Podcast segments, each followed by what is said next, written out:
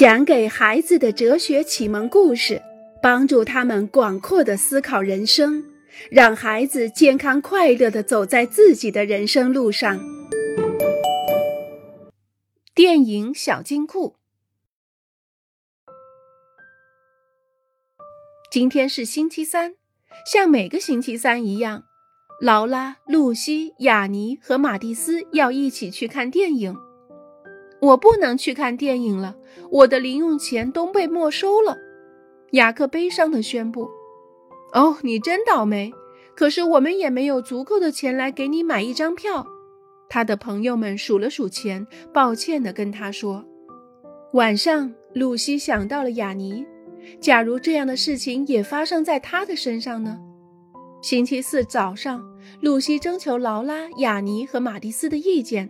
问他们是否同意一起建一个小金库？这是什么玩意儿？马蒂斯问道。这就像一个储蓄罐，劳拉解释道。我们每个人都将自己的一部分零花钱放进去。那以后呢？这个钱属于谁？雅尼问道。属于我们四个。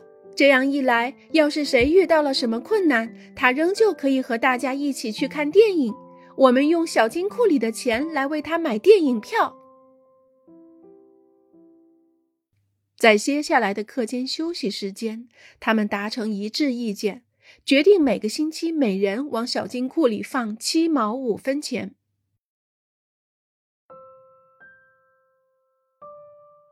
可是我从来都不受惩罚，劳拉犹豫了。这个小金库对我并没有用处啊。这可说不准，马蒂斯反驳道。再说了，也许有一天会把钱弄丢，或是被偷了。在这种情况下，有电影小金库来帮你，你肯定会高兴的。下一个课间休息的时候，他们讨论，如果总是同一个人需要小金库里的钱，该怎么办。还有，假如有一个人骗大家，假装受了惩罚，为的是花小金库里的钱，该怎么办？露西担心地问道。最后，四个朋友制定并写下了规则，还把劳拉的红色铁盒子作为了小金库。也许小金库永远派不上用场。也许某一天，小金库里存了很多钱，他们可以用这些钱一起去旅行。可是现在，他们很安心。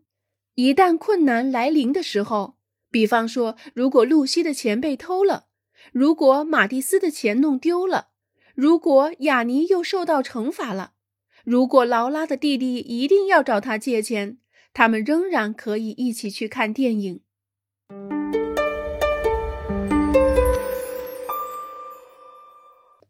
互助，有那么一些人，他们会给一些生活困难的人，给某些社团，给帮助他人的慈善机构捐钱。这些人很慷慨，他们自发的决定把自己的财富分出一点给别人，而且由他们自己决定把钱捐给谁，捐多少。露西、雅尼、劳拉和马蒂斯的父母，就像很多成年人一样，每年需要买一个保险。他们把钱交给一个保险公司，如果他们的房子被水淹了，或是在火灾中被烧毁，保险公司的工作人员就会来帮助他们重建。如果是其他人的房子被烧毁，保险公司也会帮助这个人来进行重建，即使这个人他们并不认识。那么，人们把钱交给保险公司，难道就是为了帮助别人吗？并不是。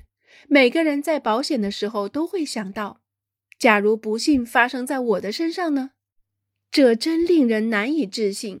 因为想到了自己，人们发明了小金库、保险、社保基金、退休基金、工会基金等等，人们成功的建立了一些互助组织。